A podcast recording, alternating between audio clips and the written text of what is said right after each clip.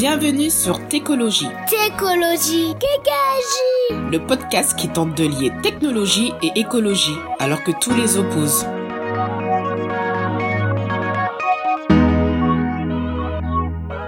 Salut, aujourd'hui on est avec euh, Bella Lotto. Tu es euh, fondatrice de l'association euh, Point de Mire. Mhm.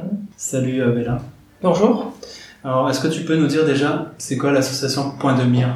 Alors, Point de Mire. Mire pour Maison d'informatique responsable.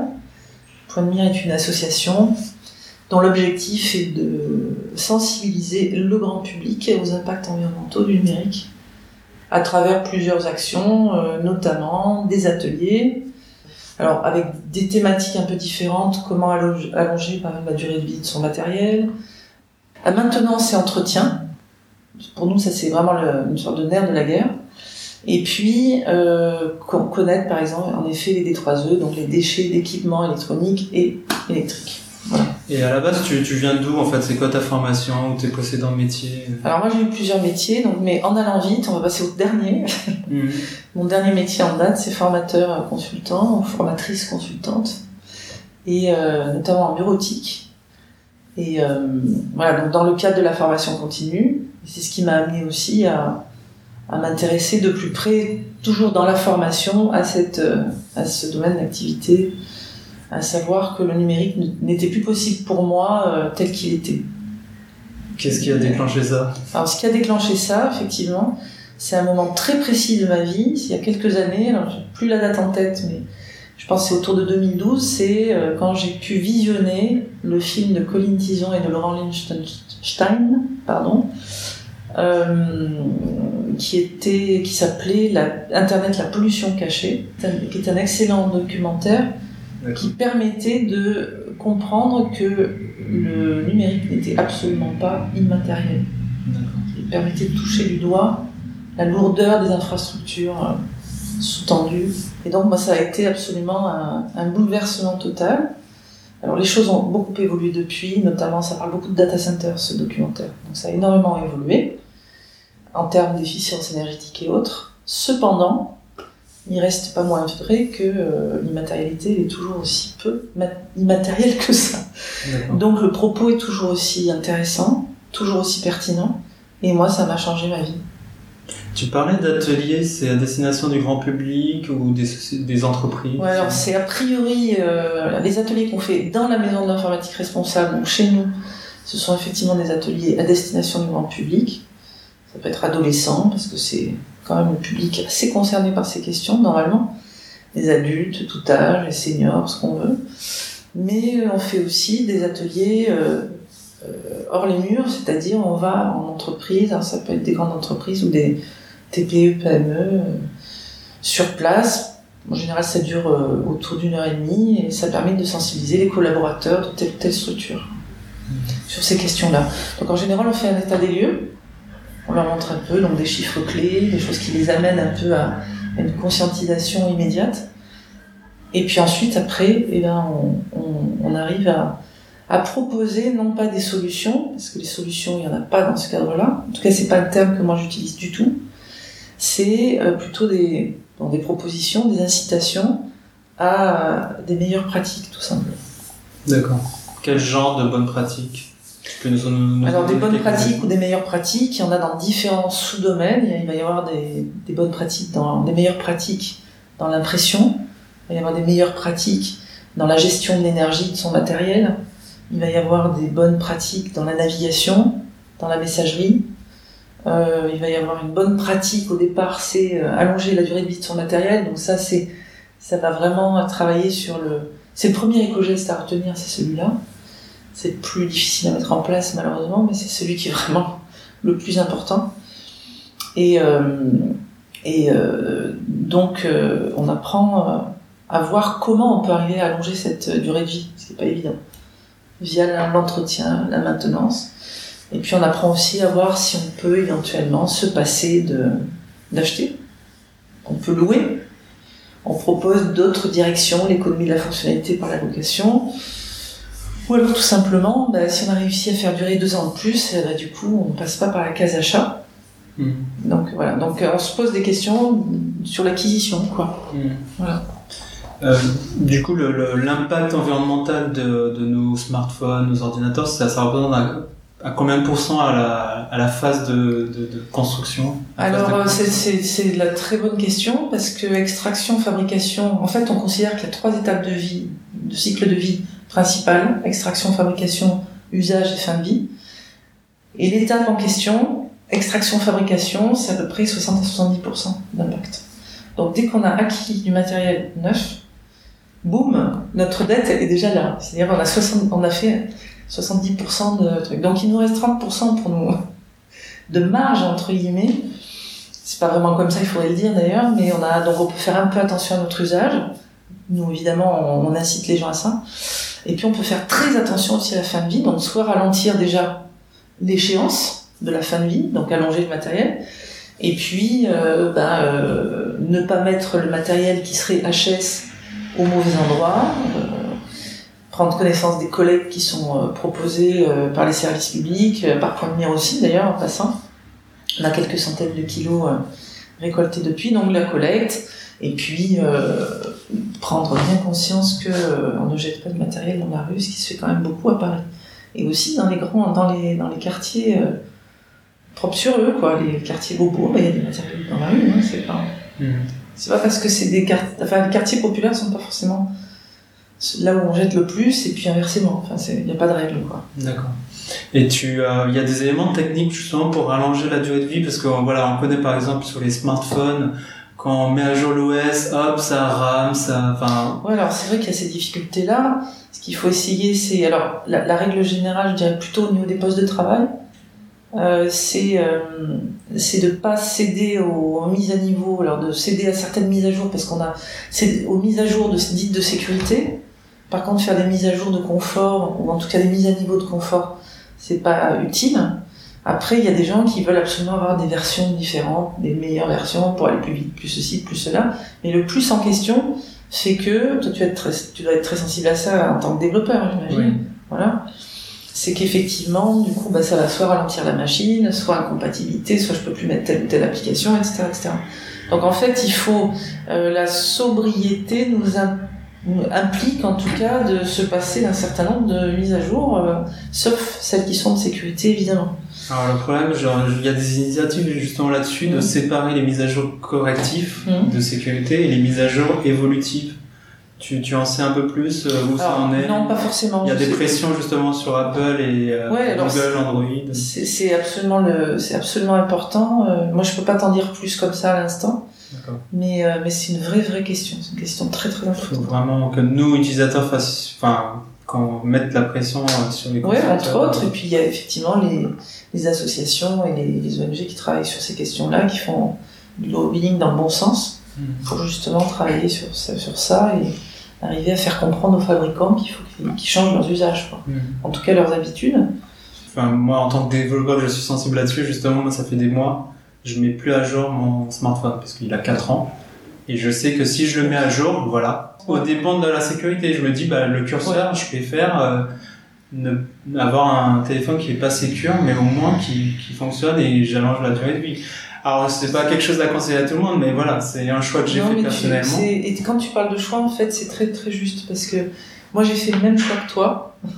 Et pareil pour les euh, applications, pas de mise à jour automatique. Alors moi j'ai fait, j'ai fait le même choix que toi, j'ai fait même un choix peut-être plus radical encore, je sais pas. C'est que moi j'ai pas d'application, c'est simple. C'est-à-dire que j'ai fait le choix de ne pas en avoir. Pareil, je les ai quasiment tous, voilà. tout éliminés. Il y en a encore quelques-unes. Voilà. Alors c'est vrai qu'après on, on peut pas forcément dire à tout le monde de le faire comme ça. Enfin, on n'est pas forcément des modèles, mais euh, ça interroge les, les, gens quand on en parle. Et puis euh, moi j'ai envie d'aller un peu plus loin dans le sens où quand quand, euh, quand je dis voilà, que j'ai fait un choix de ne pas mettre d'appli, etc., etc. Par exemple, je cerne un peu les sujets. C'est-à-dire que comme j'ai pas d'application, par exemple, euh, sur les réseaux sociaux, je n'en ai pas sur mon téléphone euh, portable. Donc du coup, les réseaux sociaux, je les gère sur mon poste de travail. Mmh. Mais comme je travaille en journée et que j'ai envie, j'ai pas envie de me disperser dans tous les coins, ben, du coup, je suis sobre dans mes, dans mes attitudes de réseaux sociaux. Du coup, le matin, je participe à 10 minutes, j'ai ma petite, mon petit moment sur tel ou tel réseau social, et puis euh, le soir quand je rentre, tel ou tel autre. Parfois c'est le même, etc. Je les cite pas volontairement. Mais du coup, voilà, j'ai des moments précis. Et je pense qu'en fait, avoir des moments précis, c'est aussi ça qui sauve l'histoire. Mhm. Parce que quand on est totalement dispersé, euh, on sait plus où donner la tête. Et c'est pour ça que moi, j'ai vraiment pas voulu que ça soit mobile. Je ne veux pas que ça m'accompagne partout. Ouais. À ce sujet, il y a l'initiative de, de la FING sur la, avec Reset, la réinventer le numérique justement, Mhm. euh, qui parle justement de, de l'impact environnemental euh, de- du numérique, mais aussi euh, l'impact social, euh, l'accaparement du Mhm. cerveau, l'addiction. Alors moi, ça m'intéresse au plus haut point. J'en avais d'ailleurs touché un... Enfin, on, on en a discuté un tout petit peu avec justement Hugues Ferbeuf là, du Shift Project. Ils m'ont dit que leur prochain rapport serait aussi... Enfin, aurait cette, euh, un peu de ce contenu-là. Moi, j'ai un discours effectivement qui, qui rejoint ça. C'est que je pense qu'en fait, on peut faire d'une pierre deux coups finalement avec cette histoire de sobriété. D'ailleurs, le terme sobriété fait penser aussi à ébriété, son inverse, son, contraire. Donc finalement, si on veut tendre vers la sobriété, on peut faire d'une pierre deux coups, on peut lutter du coup avec les mêmes moyens contre la pollu- pollution euh, environnementale, la pollution euh, tout court, et puis la pollution mentale. Donc tout ça, pourquoi? Pour arriver à finalement se libérer, avoir plus de sang dans la vie, c'est pas mal quand même, et puis euh, tout simplement se libérer, être libre. En fait, moi je pense que c'est, on a tous plus ou moins envie d'être libre dans la vie, et moi particulièrement avec l'âge, ça me donne encore envie de l'être de plus en plus. Et du coup, moi, lire un, lire un livre, par exemple, me libère davantage que de passer tant, d'heures, etc. Je l'ai jamais fait beaucoup, ceci dit. Je, je fais pas partie des gens qui ont eu vraiment beaucoup de pratiques euh, des réseaux sociaux et tout ça. J'ai jamais été fascinée par ça. J'y vois un intérêt réel d'outils, par exemple les outils de veille. Je trouve que c'est formidable à ce niveau-là. En revanche, à titre personnel, c'est pas ça qui m'a, enfin, ça ne m'a jamais nourri. Ça m'a souvent amusé. T'as jamais regardé de vidéos de chats sur internet? Euh, De vidéos de chats, je crois De pas. chatons Non, justement, je crois pas. Je crois pas. Euh, Mais justement, tu disais, tu travaillais avec des jeunes, des adolescents qui, eux, euh, voilà, ils baignent là-dedans, euh, ils ont toujours connu Internet, ils sont nés avec Internet. ouais. Et voilà, Snapchat, etc., les... c'est à longueur de journée. Alors que Snapchat, voilà, c'est de la vidéo en 4G. Comment tu interviens auprès Ben d'eux voilà, ben le streaming en 4G, on a justement l'occasion d'en parler avec eux. Quand je leur dis, par exemple, d'après vous, quelle est la pratique la pire? En général, je fais de la provocation, mais parfois, pas forcément sous forme de provocation, mais quelle est la pratique, euh, en tout cas, qui est la plus impactante au niveau de l'environnement, d'après vous? En général, euh, dis, oh, ben, envoyer des mails, non, pas vraiment, non, ça c'est tout petit, ça c'est rien du tout. Et puis on arrive au streaming, alors là, ouais, le streaming. Donc le pire, c'est voilà, de- streamer avec son téléphone en 4G. Voilà, ça c'est la totale. Après, on peut streamer un peu moins mal ou un peu, un peu mieux, je sais pas si on peut dire ça. C'est avec son poste de travail, on a des SL à la maison. Voilà, ça c'est déjà un peu mieux. Puis après, on peut se dire, bah, tiens, au lieu de. On a des vraies discussions comme ça. Après, on peut se dire, bah, c'est sur 5 jours ou sur 7 jours de la semaine. Si je, si je streamais pas tous les jours, finalement, peut-être que je pourrais faire autre chose un soir de la semaine. Soit être avec mes copains en live, quoi, en vrai, comme ça. Soit tout simplement euh, bah, faire autre chose. Voilà, donc peut-être lire, je sais pas quoi. Mais bon, faut pas être trop moralisateur, on peut difficilement le dire. Mais là, tu parles de streaming, mais euh, Là, je parle de streaming. Tout ouais. ce qui est réseaux sociaux style euh, Ouais, Snapchat. ouais, moi je, je, je me suis, je me suis Est-ce- prise la part du streaming comme t'as Est-ce que tu est-ce que arrives à les convaincre justement à plus de Les convaincre en une seule fois, certainement pas. Ouais. J'ai des discussions en effet avec, euh, avec, on a des discussions avec eux, puis j'ai, j'ai effectivement encore euh, une adolescente à la maison, donc c'est des, des discussions vraiment très très intéressantes par rapport à ça. Et euh, non, c'est très difficile de convaincre là-dessus. Euh, Mais au moins, est-ce qu'il y a une prise de conscience Oui, la- alors De l'impact. ma collègue, ma collègue, c'est assez intéressant parce qu'elle elle a fait un mémoire de à Dauphine il y a pas très très longtemps. Parce qu'on s'est connus, on a fait tardivement, on a repris des études à Dauphine en développement durable, mais on s'est connus comme ça. Et elle, elle a fait un mémoire très intéressant sur sur justement la euh, la, la autour des smartphones, en tout cas au- au- autour des, des- réseaux sociaux et de la génération Z. Donc il y a, vraiment des, des choses assez intéressantes. Et sa conclusion, entre autres, c'était qu'effectivement, ils étaient assez conscients de ça. Ça ne voulait pas dire qu'ils allaient changer quoi que ce soit, mais qu'ils étaient conscients. Quand elle leur pose des questions, ils disent Ah oui, mais ça je le sais, oui, oui, en effet, ouais, euh, la marque de je sais pas quel fruit, là. C'est ouais, ouais, c'est pas forcément bien, ou je sais pas quoi, enfin voilà.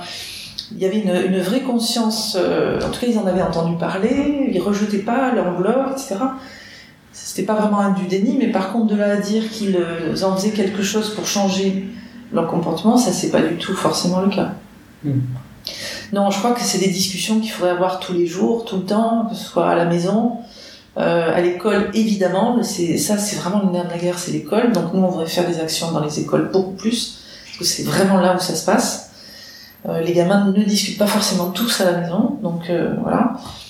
Donc à l'école, ça serait pas mal qu'on en discute beaucoup, et puis ils sont vraiment les bienvenus ici pour que ça puisse être des discussions à bâton rompu, et puis il faut se provoquer mutu- mutuellement, et puis c'est vrai que culturellement, c'est pas, on peut pas leur enlever des parties de la culture qu'ils ont, je veux dire, ça fait partie de leur vie, on peut juste leur expliquer qu'il y a des dangers, en termes de sécurité, de machin, etc. Nous, c'est pas notre domaine, mais voilà, il y a des gens qui peuvent leur dire ça, qu'il y a vraiment des dangers d'addiction en, termes de je n'ai plus de liberté, donc ça, c'est vrai que moi, ça me touche beaucoup. Parce que l'addiction, par ailleurs, on, on peut la comprendre. L'addiction euh, à la drogue, à l'alcool, à tout. Enfin, on a toutes les, tous les cas de figure, à l'amour. Enfin, il y a plein de choses. hein. Donc l'addiction elle-même, c'est jamais bon de le vivre, de la vivre. Et puis euh, prendre conscience, la, jeunesse, enfin la, génération euh, actuelle, euh, enfin des jeunes, en tout cas des lycéens notamment, on voit bien avec le mouvement qui commence à prendre forme, etc. Bah, Tu parles de la grève du 15 mars oui, par exemple, les ce genre, ce genre de choses. Youth for the Climate, ou je sais plus Ouais. comment ça s'appelle. Ça commence le, Bon, le 15 mars, ouais. c'est les étudiants de Jussieu non, qui ont lancé ça. Ouais, Enfin, puis il y a des grèves tous les vendredis, tu sais, avec les petits brassards et tout. Enfin, et puis des tours autour de la fameuse Greta, euh, je sais plus Oui, comment. bah, elle était de passage quoi, sur Voilà, Paris. ouais, exactement. Ok. Bon, après, il y y, a pas mal de choses qui m'ont un petit peu étonnée autour de cette euh, jeune fille qui a beaucoup, beaucoup de, de, de charisme malgré tout. Enfin, je sais pas, c'est Mm. un peu obscur autour- d'elle, mais c'est pas grave. Ça change pas le fait que c'est génial. Ça et qu'elle parle bien. Mais ça change pas le message absolument. Donc moi j'admire beaucoup des jeunes gens qui prennent, euh, qui ont envie de prendre leur avenir en main, etc. et qui ont et qui nous disent vous avez vous les vieux là ou en tout cas les, vous avez tout faux, c'est à nous, we are in charge now quoi. C'est vraiment euh, donc ça je trouve ça génial. Par contre là où je vois un tout petit peu ma, ma difficulté, faut qu'on arrive à trouver nous le, la façon de leur parler. C'est que autant ils sont conscients, etc. Ils seraient capables voilà, de suivre des mouvements comme ça. Mais sont-ils capables, au même moment, de se dire, bah tiens, moi je vais plus du coup avoir peut-être ce type de smartphone, peut-être qu'il faut moins que je fasse ceci, moins que je fasse cela. Est-ce qu'ils sont d'accord pour s'engager pour l'environnement et pour une, me- une meilleure vie, et pour autant être sobre numériquement, c'est pas encore ça. C'est-à-dire le, le truc, il est pas, mais c'est normal, je veux dire, il faut de la maturité. Euh, moi, je sais que par exemple, quand j'ai découvert les, les bonnes pratiques, j'étais loin du compte, j'étais très mauvaise élève, très très mauvaise élève. Donc j'ai fait, j'ai été ma Il y a une propre cobaye.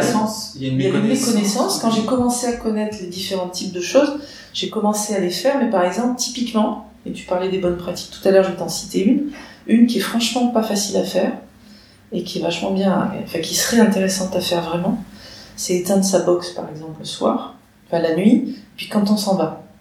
Euh, le problème, c'est que quand on propose ça aux gens, moi j'ai pas voulu le faire au début, ça me, ça, ça m'énervait, ça me, je trouvais ça difficile à faire. Je trouvais que c'était lent à redémarrer quand, le matin, des choses comme ça.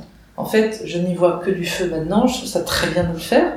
Pour moi, c'est un. On pourrait pas l'automatiser tout simplement. Ah bah si si, il y a, des moyens. prises, euh, Si si, il y a des moyens de le faire. Bon, il y a certaines box où on peut le faire. Oui, bien sûr.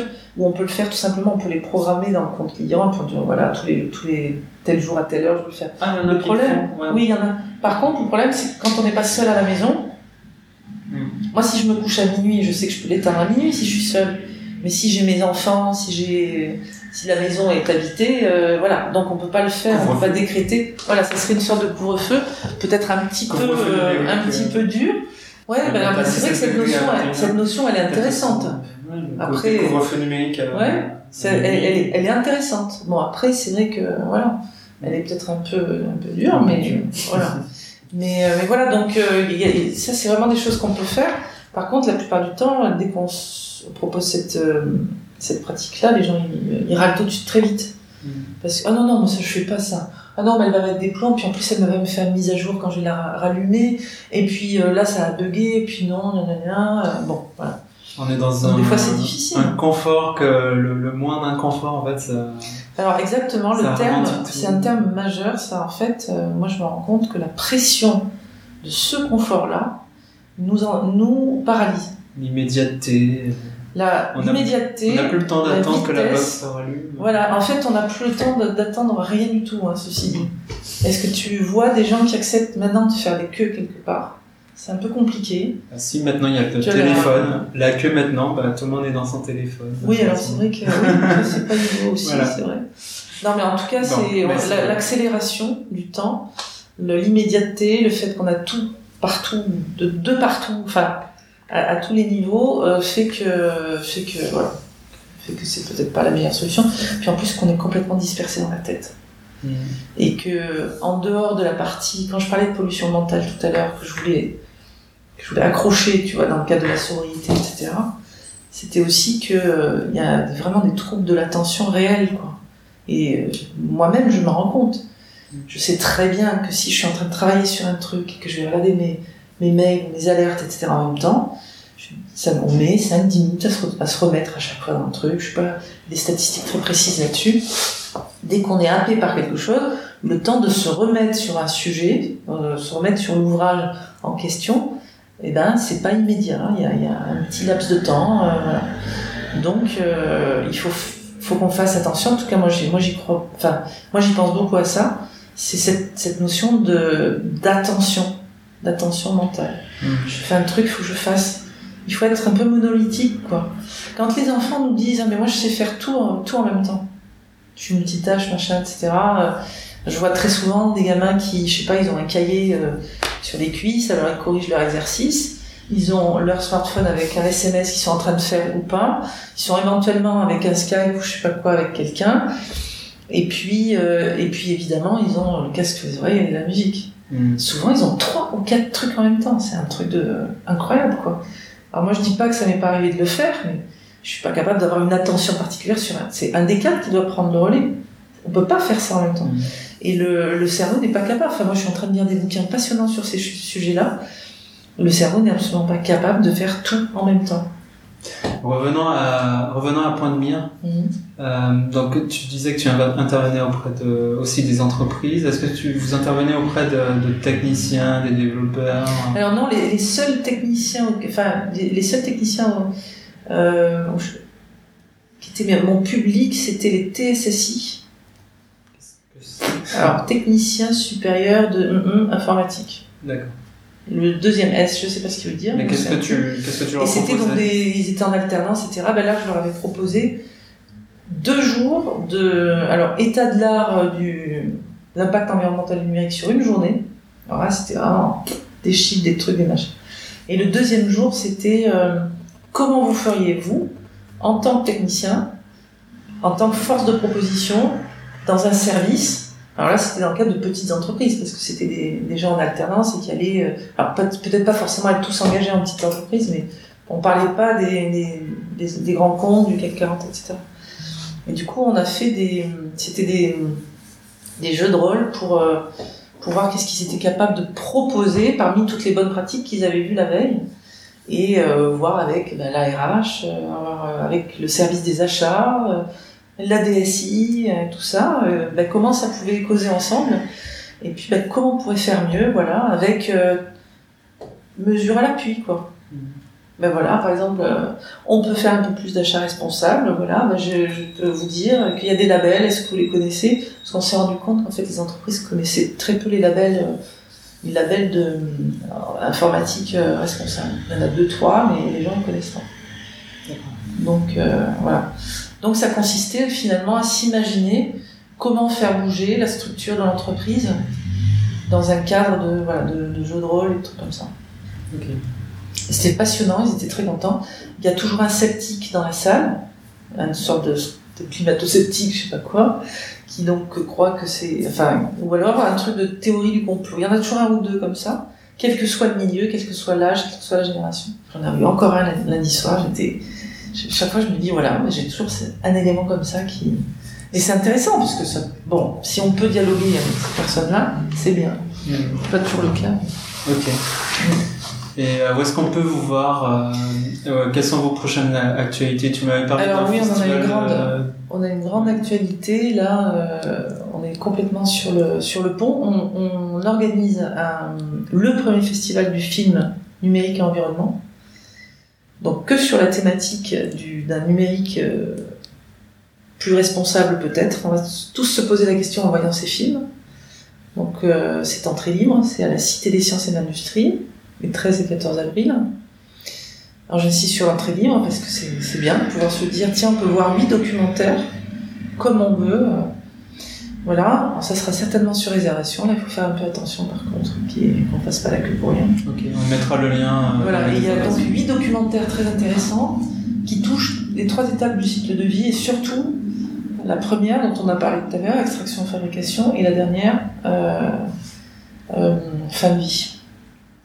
Donc toute la partie déchets, poubelle du monde. Donc il y a un film qui a jamais été projeté en France, euh, un film autrichien, et qui va donc qui, qui, fait le zoom sur Abok Blochi, la, la, déchetterie électronique du Ghana. Donc sur les 6000 personnes qui travaillent là-bas, euh, je, très jeunes, un peu moins jeunes, voilà c'est une vraie ville, c'est un vrai écosystème curieux où on récupère euh, nos vieilleries, nos poubelles de, chez nous, quoi, entre autres. Et puis après, il y a beaucoup sur l'extraction tout court. En République démocratique du Congo, on a un film sur l'or au Pérou. Et il y aura donc, euh, au-delà des huit documentaires qui sont projetés, il y aura quatre euh, tables rondes. Sur quel sujet? Alors, sur quatre sujets majeurs. Alors, le premier, c'est l'extractivisme. Donc ces questions-là qu'on vient d'évoquer avec euh, avec le creuser à quel prix, jusqu'où euh, et à quel prix, parce qu'on creuse de plus en plus profond. Alors il y aura il y en aura une sur l'obsolescence. Alors nous on n'a pas dit obsolescence programmée exprès. On a dit euh, l'intitulé de la table ronde, si je ne me trompe pas, c'est l'obsolescence dans tous ses états, puisqu'il nous semble, nous de notre point de vue, que l'obsolescence programmée, bien évidemment, est, c'est un vrai sujet actuel, etc. Notamment avec le, les, actions, euh, tout, tout, toute la partie juridique qui en, branle actuellement grâce à l'association Europe. Mais pour nous, l'obsolescence, ils disent bien qu'elle est multiple. Hein. Euh, je dis pas qu'ils qu'ils ne parlent que de celle-là, mais je pense que si on parle que de l'obsolescence programmée, ça cache l'obsolescence tout court, c'est-à-dire culturelle, marketing bien sûr, mais aussi l'obsolescence qui est la conséquence directe d'une méconnaissance de notre matériel. C'est-à-dire que quelqu'un qui ne maîtrise pas, qui ne connaît pas sa machine, que ce soit son téléphone portable ou a fortiori son ordinateur, et là en tant que développeur, je pense que tu dois être d'accord avec moi en tout cas, son poste de travail ou son laptop, si on ne connaît pas, si on n'en prend pas soin, si on n'a pas un minimum de connaissances, si on ne fait pas de la confusion éternelle entre système d'exploitation et Google, un moteur de recherche. Système d'exploitation et puis logiciel, tout simplement. Voilà. Euh, enfin, système d'exploitation et machine, ou la couche logicielle et autres, enfin, hardware, software, c'est toujours confondu chez les gens. Par exemple, ma machine ralentit. Ah ben non, c'est simplement que ta navigation, elle est pourrie parce qu'il y a plein de trucs qui sont pollués, machin et tout ça. L'expertise n'est pas suffisante. La connaissance de la machine n'est pas suffisante parce qu'on l'a jamais appris. Si on n'est pas technicien, personne ne le sait. Euh, on s'est toujours dit ben, qu'on n'avait pas besoin de connaître la machine. C'est un truc incroyable. Une machine ordinateur ou un truc, c'est sophistiqué, il y a tellement de trucs dedans, c'est tellement euh, complexe qu'on devrait tous avoir une base. Alors moi, c'est la formatrice qui parle. Mais tu, dis du coup, il vaut mieux avoir une base ou plutôt que ce soit le logiciel qui s'adapte vraiment à tout le monde Moi, je dirais que c'est un peu les deux. C'est un peu les deux. Moi, je pense qu'il faut jamais se dire qu'il faut jamais savoir. Donc on a besoin d'avoir une base. Je pense que c'est absolument nécessaire. De même qu'il faut avoir une base quand on a une voiture. Un véhicule automobile, si tu sais pas qu'il faut mettre de l'huile tous les je sais pas combien de kilomètres, un peu d'eau dans le radiateur, machin, etc., qu'il faut regonfler les pneus, tout ça, euh, il y a un minimum de choses à connaître sur une machine. Bon, un ordinateur, c'est sophistiqué, donc euh, voilà. Euh, pas toujours installer des tas de machins dont on va pas besoin, dont on n'a pas besoin, qu'on n'a jamais utilisé, ben on les désinstalle. Bon, ben, faut savoir faire ça. Qui sait désinstaller un, un logiciel actuellement dans le grand public? Hmm. Franchement, peu de personnes. Euh, qui sait que voilà, enfin il y a, y a, tellement de choses, voilà, qui sait qu'il faut nettoyer un tout petit peu euh, le disque, peut-être au moins une fois par mois, euh, qui sait que euh, on peut peut-être aussi lutter un peu contre les adwares. Il y a un logiciel qui est vachement bien qui le fait, qui est en plus qui est gratuit, je vais pas citer, mais voilà, que tu, évidemment tu vois ce dont je parle. Bon ben ça, si on le fait, ma navigation elle est propre. J'ai plus de pollution, j'ai plus le search là qui va se mettre à la place de mon moteur de recherche. Voilà, tous ces trucs là quoi. Donc il y a plein de choses à faire. C'est ce que nous, c'est ce dont on parle dans nos ateliers. C'est des trucs extrêmement concrets. On dit voilà, ben, vous avez besoin de faire un entretien. Il faut faire un peu l'homme de ménage, la femme de ménage, une fois par mois. Pas vous y coller. Après, vous avez un problème, vous appelez. Euh, c'est comme si vous appeliez un peu le médecin. Et du coup, euh, tu parlais de HOP, de l'association HOP, de quoi il s'agit Alors HOP, donc pour HOP, donc pour Halte à l'obsolescence programmée, donc c'est une association qui, comme son nom l'indique, souhaite lutter contre l'obsolescence programmée par le biais de lobbying auprès des instances européennes, des, ministères en France, etc., et qui s'appuie sur une loi, la loi de 2015, la loi Hamon, qui, qui, effectivement considère que l'obsolescence programmée est un délit. Donc ils ont monté des dossiers euh, forts de leurs observations et de leurs adhérents et de toute une mouvance et de discussions, etc.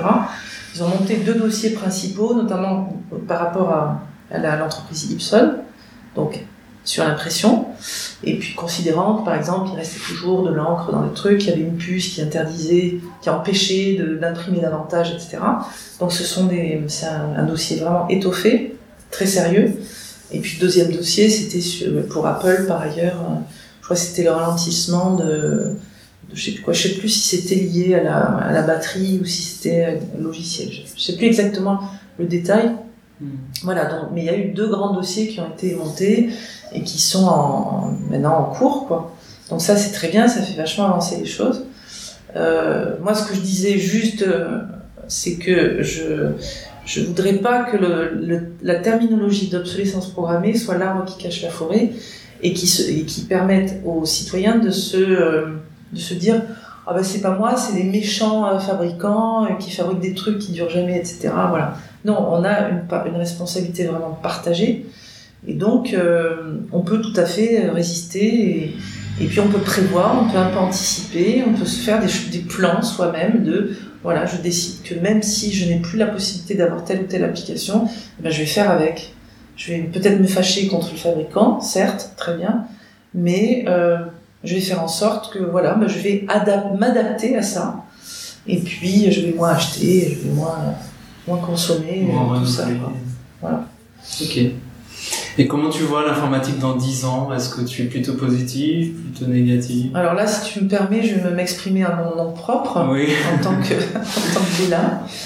Euh, c'est pas forcément la position de, de, point de mire, mais à titre personnel, je suis pas forcément très très positive, enfin pas très optimiste, parce que c'est arrivé à une, on est arrivé à bah, je veux dire, les, les, données mondiales donc tous les deux ans. Euh, on est arrivé à des à des volumes de euh, absolument incroyables. Euh, la vitesse, l'accélération, euh, l'addiction euh, généralisée, le manque de temps, le, le problème de l'attention, enfin tout ce qu'on a pu évoquer tout le long, fait que comme en plus on vit dans une société marchande et que le nerf de la guerre c'est la croissance, d'après ce que j'ai compris, à moins d'être décroissant, mais ça c'est plutôt minoritaire, c'est marginal. Moi je pencherai plutôt là-dessus. Comme on est quand même dans, la, dans, le, dans une société qui, pour vivre, pour continuer à vivre, doit croître dans la croissance économique, euh, je ne vois pas comment on pourrait ralentir cette affaire numérique. Donc euh, voilà, moi je rêve d'un numérique qui libère, dont on pourrait finalement se passer. Tu ne passeras pas à la 5G alors? Ah non, puis moi je suis pas en 4G de toute façon, donc euh, je skip. non, j'ai pas besoin d'aller plus vite. D'accord. Ça sera le mot de la fin. Merci Bella en tout cas. Je t'en prie, c'était avec plaisir. À bientôt. À bientôt.